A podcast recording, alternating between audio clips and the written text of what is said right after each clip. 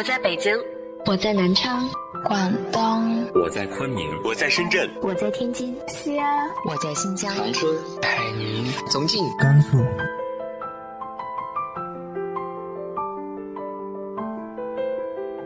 这里是 FM 幺八零八四，昨天的你的现在的未来，我是主播背着吉他的蝙蝠女侠。无论你在哪儿，这里都有我的温暖等你。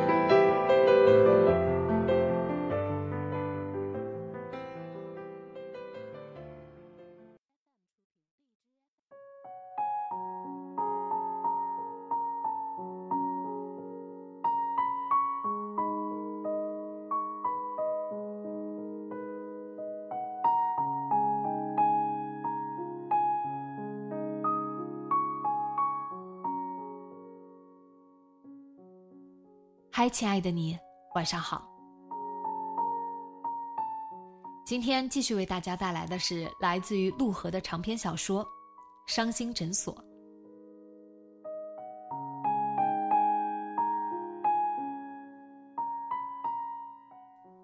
隆冬进入腊月，立春后接连下了几天的雪，之后是持续了半个月的雾霾天，没有半点春天的影子。临近年关。加上外面冰天雪地的，诊所的咨询量骤减。过年，仿佛是俗世生活的中场休息。又一年结束，即将进入新的一年。不管过去这一年过得怎么样，人们似乎都有意暂时忘了一些事，享受短暂的安宁。没人愿意在这时候去找不相干的人，解决那些横竖解决不了的烦恼。新年里到处张灯结彩，即便是遍布污痕的大门，贴上一张福字，也能照样喜气洋洋的。恍惚间，还会让人觉得，自己其实过得挺像模像样的。这道理，人人都懂。连平日向来嘈杂拥挤的小酒吧都冷冷清清的，晚上十点，长长的吧台前只有寥寥几个人。宁轩拿起手机。决定最后打一次电话，还是关机，看来是不会来了。但宁轩并未生气，也不觉得意外。作为一个病情反复的长期抑郁症患者，萧逸已经表现得相当不错。大多数时候，他都能勉强提起劲来，近乎常人。他不能苛求过多，就像他以前劝他别苛求自己一样。走吧。宁轩收起手机，一抬头，看见孙淼又朝吧台另一头的酒保打了个手势。还喝？你都喝了三杯了。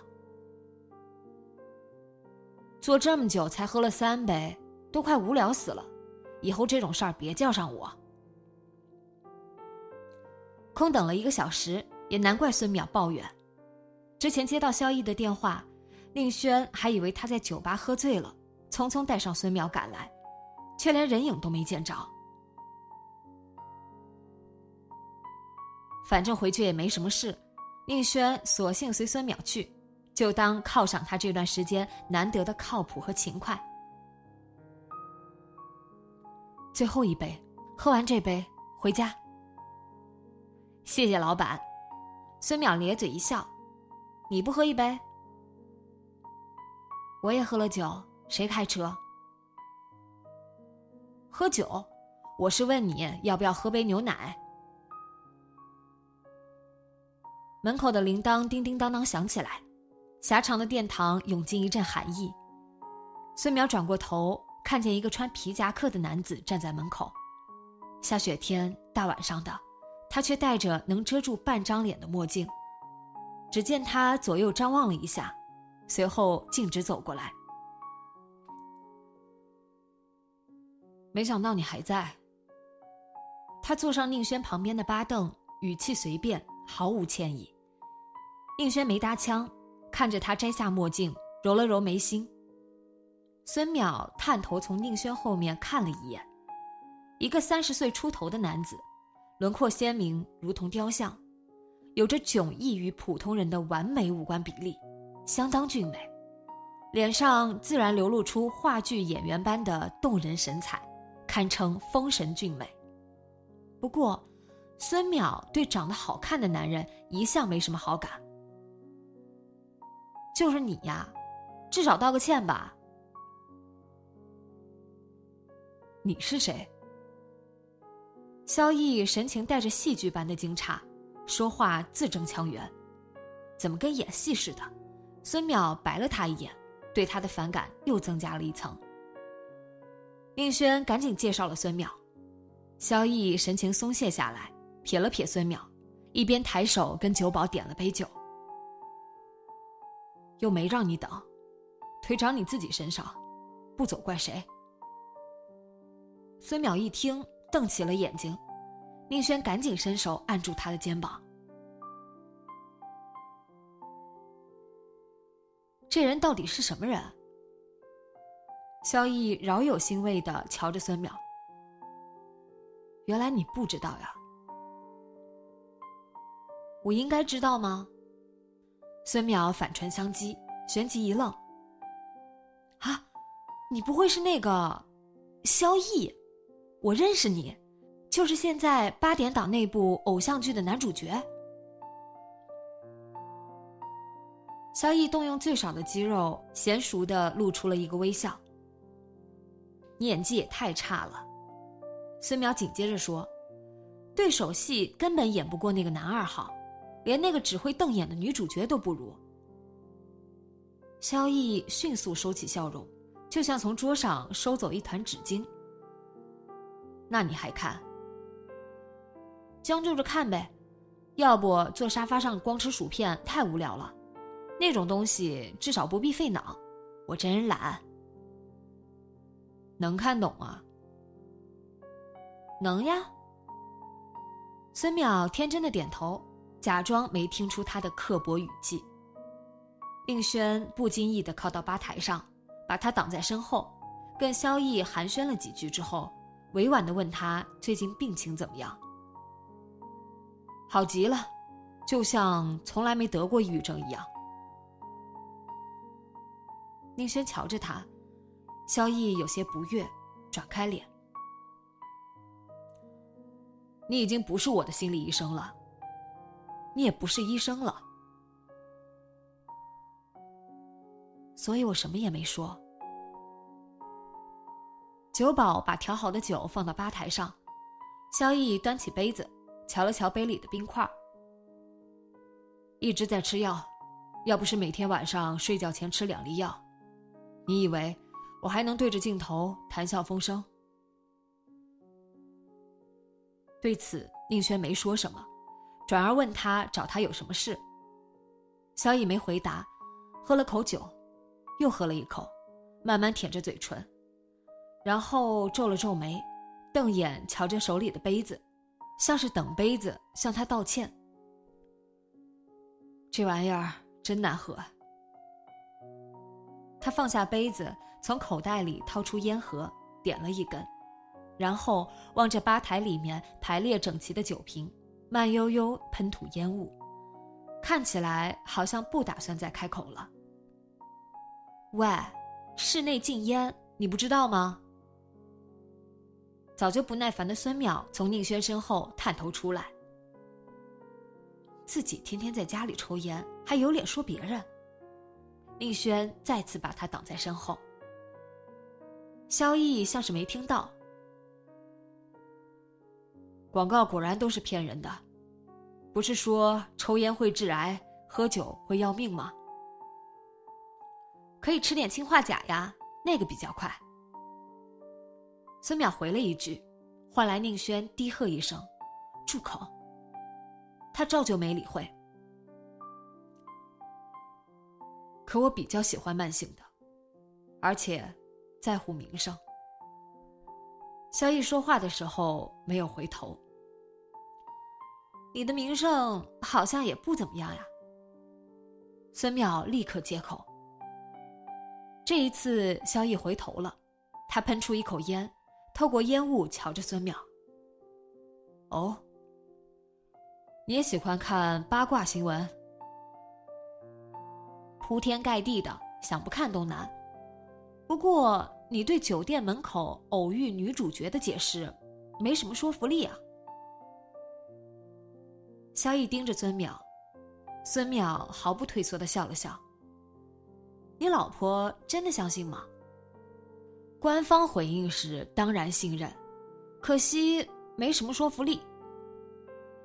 喂！萧逸一拍桌子，怎样？算了，要不是看你是女人，别客气啊，我没把自己当女人，也没拿你当男人，最看不惯你这种睁眼说瞎话还净爱装深情的混蛋。萧逸腾的站起来。孙淼也跳下八凳，宁轩赶紧拦在两人之间。他什么毛病？萧逸问宁轩。他什么毛病？孙淼也问。你行了。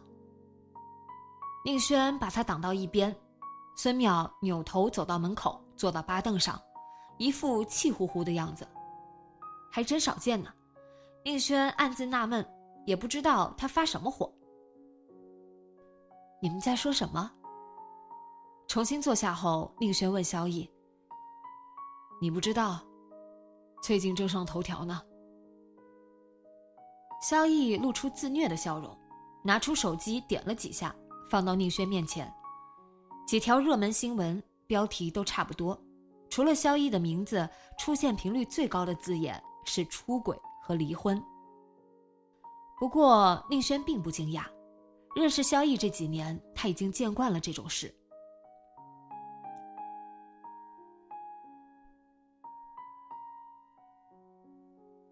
最新进展是我和严玲正在分割财产。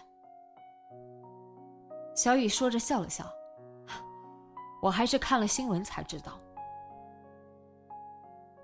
听起来和以前没什么不同。萧逸垂眼看着杯子，露出苦笑。不一样，这回他们为了炒红女主角，不惜玩死我。事情都是安排好的，其他人都是摆拍，除了我。宁轩审视着他，萧逸立刻会意了，不屑的哼了一声：“我怎么可能对那个女人有兴趣？要不是为了配合宣传，你以为我会让她搂着胳膊对着镜头傻笑？”你也可以这样跟严玲解释。萧逸瞪着宁轩，我没说我不相信。宁轩坦率一笑，坦白是最简单也最有效的方法。是吗？你什么时候这么乐观了？萧逸放下杯子，抚摸着凝结着水珠的玻璃杯，坦白。拿着话筒说话说惯了，连自己都分不清真假。严玲也一样，这种话听都懒得听了。现在，我连他人在哪儿都不知道，想见到他，只能等到去办离婚那天。他要离婚，是倒好了，至少还能见到他。可他不会轻易跟我离婚的。宁轩还没开口，萧逸就抬手拦了一下。少来了，当然不是因为爱我。那是为什么？很多东西，名声、人气、片约、公司股价。萧逸说着，叹口气。有太多人想从我们身上得到太多东西，对他们来说。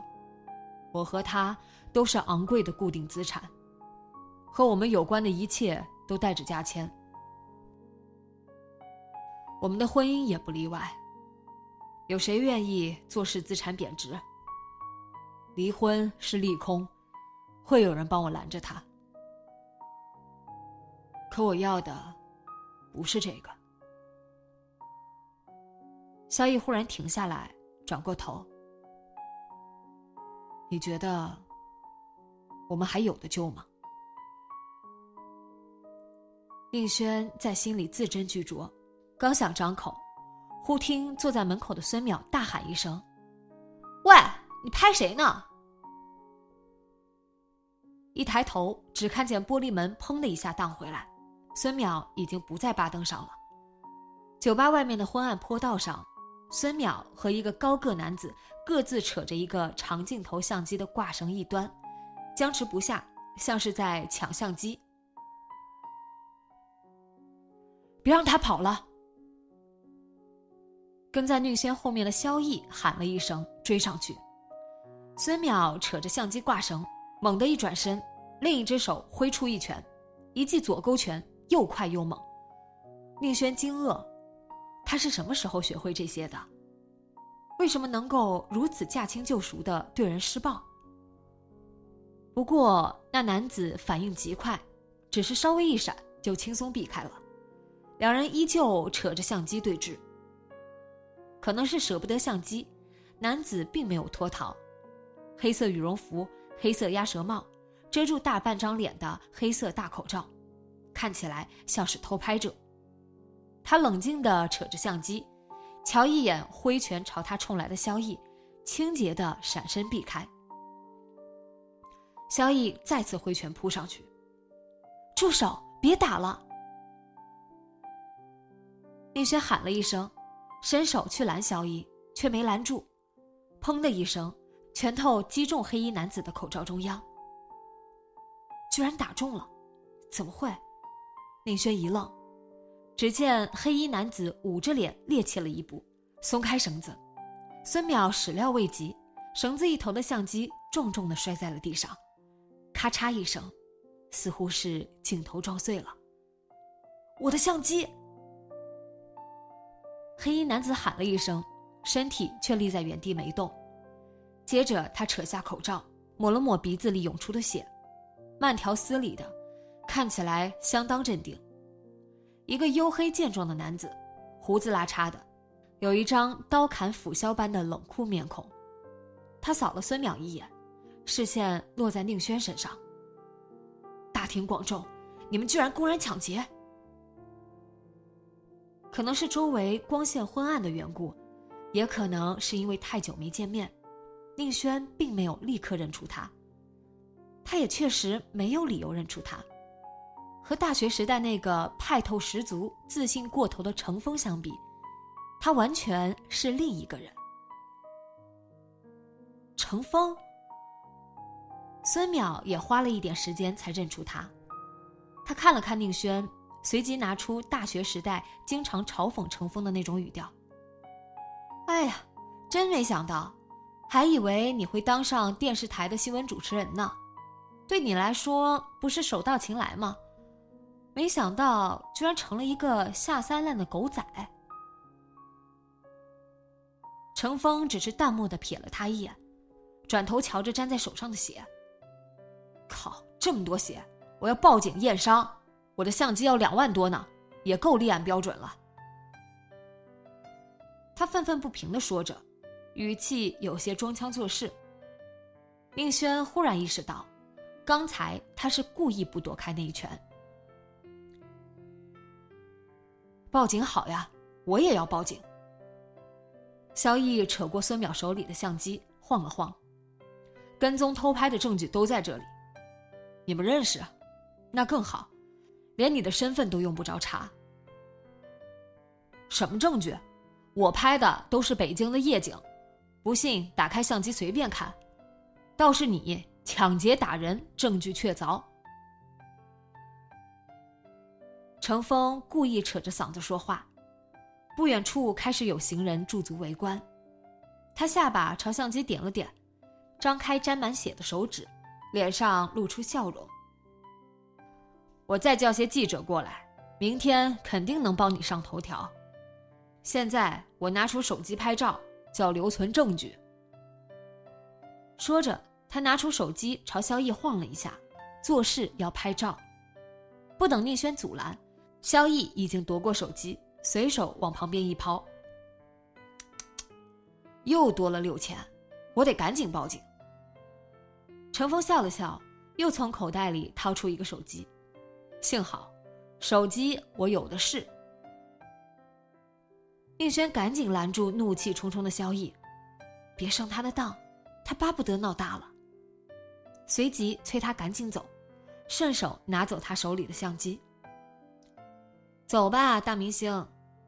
孙淼从后面推了推萧逸，不会再等粉丝跟你要签名吧？萧逸扭头对他怒目而视，孙淼满不在乎的朝酒吧那边一歪下巴。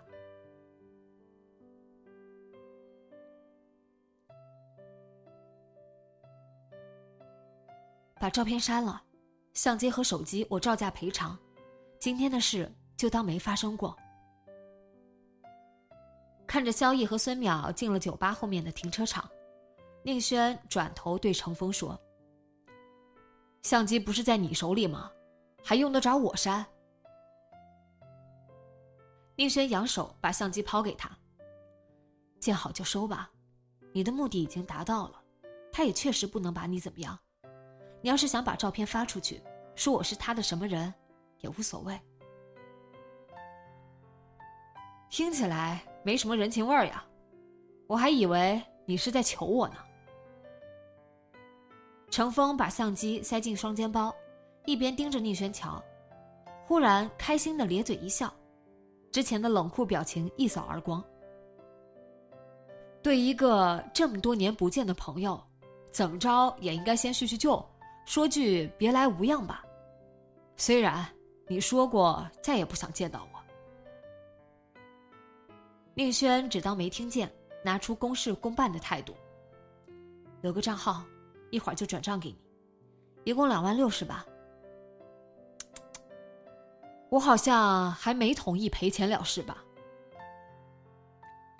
宁轩从钱包里拿出一张名片递给他，那你考虑一下。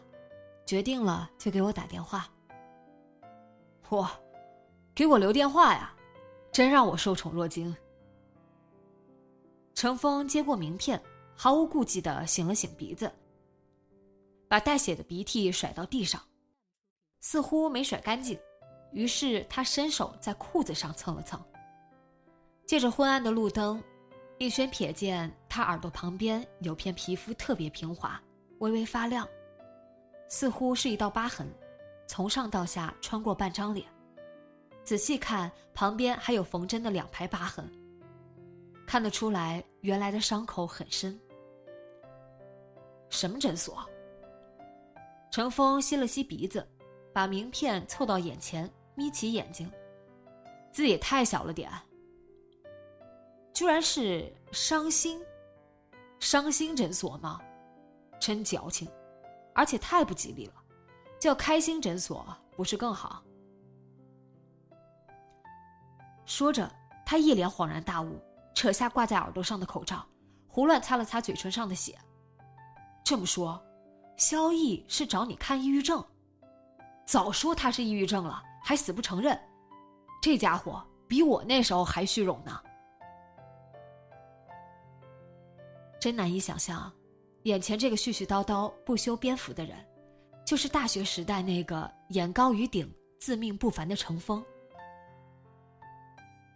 宁轩瞧着他，毫不掩饰自己的惊讶和失望。你真的是狗仔？我和孙淼一样，还以为你会成为电视台主持人，或者新闻发言人。虽然你以前有点装腔作势，但至少比较光明磊落。还是这么喜欢挖苦我。听起来，你以前还挺喜欢我的。程峰开心的笑着，一副受虐狂的享受表情。他拉开皮夹克，把名片放到内兜里，又拉上拉链，愉快的拍了拍胸口。好了，这是你自己给我的，不想再见到我的要求也自动解除了吧？这些年，我可是一直严格遵守呢。宁轩没理他，扭头走了。喂！踏上酒吧门口的台阶时，他听见程峰在后面喊了一声。转过头，只见他跨在一辆黑色摩托车上，高高举着左手，被你咬过的拇指，一直很疼呢。他朝他摇了摇拇指，咧嘴笑着。引擎吼叫出来，随即摩托车一窜而出，红色尾灯一晃就不见了。小巧的双座跑车行驶在深夜的马路上，坐在副驾驶座上的孙淼，时不时戳向挡风玻璃，指着前方的车，念咒般唠叨着：“超过去啊，进来挡道，怕他什么？”宁轩没有理会。不管路上多空，始终不紧不慢的开着。稀疏的路灯不断划过挡风玻璃，空荡的马路毫无变化，让人昏昏欲睡。但宁轩毫无困意，异常清醒。真没想到啊！孙淼忽然说：“什么？”宁轩没有转头，眼角余光瞥见孙淼夸张的伸了个懒腰。程峰呀！真没想到，他居然当了狗仔。以前每次看到他那副派头，总觉得这个家伙大概是想去从政，当什么发言人。孙淼直起身端坐着，目光诚挚的望着前方，字正腔圆的说：“我只想告诉那些把愤怒当做正义的人，我和你们不一样，也从来不属于你们口中的我们。”是什么呀？大二时，他在桂园食堂前面的即兴演讲，不记得了。宁轩记得，他有这么夸张吗？宁轩笑了笑，转动方向盘，用力踩一脚油门，超过前面一辆厢式货车。是挺出乎意料的，他还以为像程峰这样天生的掠夺者。在这世上肯定无往不利。大学时代的程峰是引人瞩目的准成功人士，男生女生共同的偶像。帅气、开朗，有一张媲美吉利刮胡刀广告男主的明朗笑容。习惯享受别人的关注和赞美，几乎什么都会，弹吉他、画素描、唱男中音，还会跆拳道。看得出。他身后大概有一个把他的成功奉为人生追求的狂热母亲。他也的确不负众望，每年拿一等奖学金，大二时就包揽校篮球队队长和学生会主席两大头衔，能说会道，天生有种能说服别人的魅力，是校辩论队的三辩手，曾代表学校获得大学生辩论赛冠军。他仿佛生来就行走于离地十厘米的平面上，身上有一种独特的东西，能自然而然地征服所有人。不是因为他帅气耀眼，也不是因为他优秀的让所有人相形见绌。那是别的什么？是这世上大多数人不具备，又绝不肯承认自己没有的东西。究竟是什么？那时的宁轩一直无法把握，直到大二那年，在桂园食堂前面，看到程峰以一当十，把那些挟道德以令天下的狂热动物保护主义者反驳的哑口无言，他才忽然明白那是什么。他从不害怕，那种东西是装不出来的，有就有，没有就没有，没办法骗过任何人。因为对害怕这个人类物种最大的弱点，人心的感知极其敏锐，判断也极其严苛。只要你害怕了，人们会从你的眼神、表情、声音、语调、肢体动作，乃至沉默中看出来。正因如此，极少数从不害怕的人，才会让人心悦诚服，俨然天生的领袖。乘风。就是那种极少数的人，从不退缩，从不犹豫，从不怀疑，笃信自己的信念和自身的存在，也笃信这个世界理应如此运行的既定法则。就好像，他了解已经发生的一切，而尚未发生的那些，他也可以仅凭自己的头脑推断出来。那是一种过度膨胀，又恰恰能自圆其说的自我信念。宁轩能够想象，对程峰来说，无论他自己，还是从他眼中看见的世界，都是铜墙铁壁般毋庸置疑的东西。反正是一个自信过头的、近乎乏味的家伙。宁轩对他一直没什么好感，感觉挺可惜的。虚荣归虚荣吧，至少他看起来比那些人真诚一些。我还指望哪天他能成为官场一股清流呢，没想到，居然变成这样。孙淼说着叹口气，扭头扫了宁轩一眼。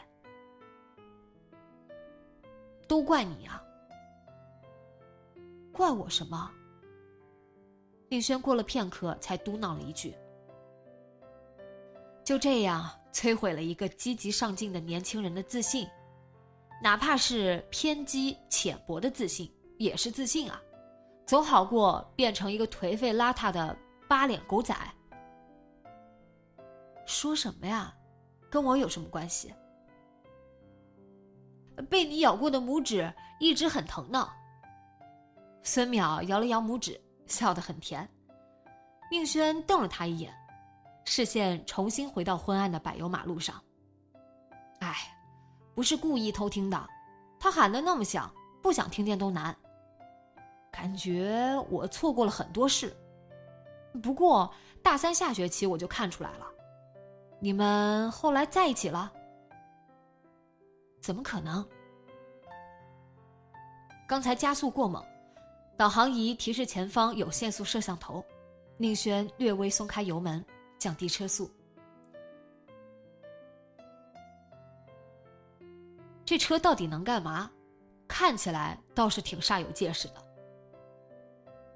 孙淼拍了拍短胖的排挡，忽然问：“你真的觉得那个大明星的婚姻还有的救？”只要还愿意挽救，就有的救。光是傻乐观有用吗？孙淼鄙夷的撇嘴：“你是不是正经到从来不看娱乐新闻？就算看了，想不知道也很难吧？那种东西你也信？空穴来风，事出有因，你不会天真到真的以为传言都是胡说八道吧？”我只知道，传言都是为了取悦传播者，没有什么能比别人的坏消息更能取悦人们。至于是非真假，没人有兴趣。听起来还真是睿智又清高，不过这种话说多了，小心把自己给绕进去。说着，孙淼转过头瞧着宁轩，神情透着罕见的严肃。你为什么？这么热衷挽救别人的婚姻，凭什么就认定了他们应该继续走下去？你看不出来吗？那个人太会演戏了，骗起人来大概连自己也不放过。咦，宁轩略感意外，又有些恍惚。这么说，他刚才无端冲萧逸发火，是因为这个？你不是说他演技不好吗？他笑着说。但孙淼没接茬。你怎么知道他们以后会不会幸福？宁轩目视前方。你不会天真到真的以为所有感情不和的夫妻都会离婚，而所有没离婚的夫妻都生活美满吧？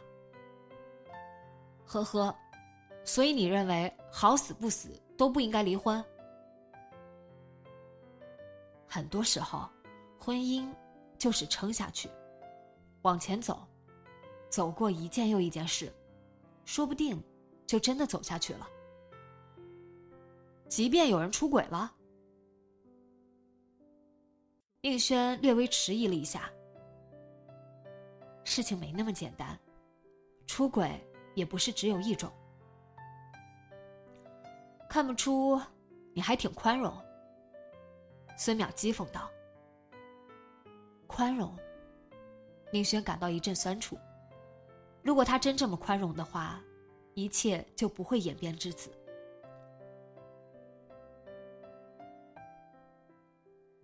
反正就是要不管是非对错，不顾天地良心的坚持下去。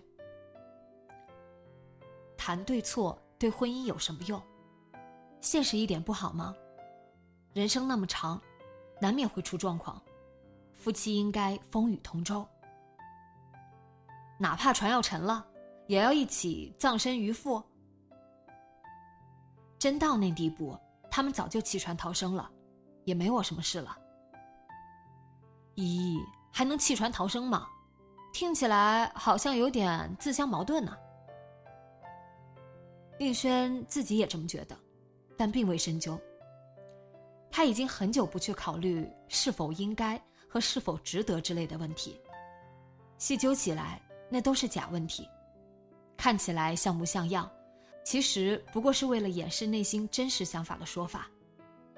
不论答案是什么，都可以随意扭曲，即便是表面上截然相反，实质上也没什么区别。人心太复杂，也太怯懦，会躲闪。会反复，还会像螳螂一样拟态。他的工作让他每天深入人心最底层，面对一个没有丝毫光亮的迷宫，各种自相矛盾的动机层出不穷，一不小心就会迷路，到头来成功率却低得令人沮丧。如今他更喜欢那些具体而明确的事，比如眼下他要做的，就是找到萧逸的妻子严玲。跟他谈一谈。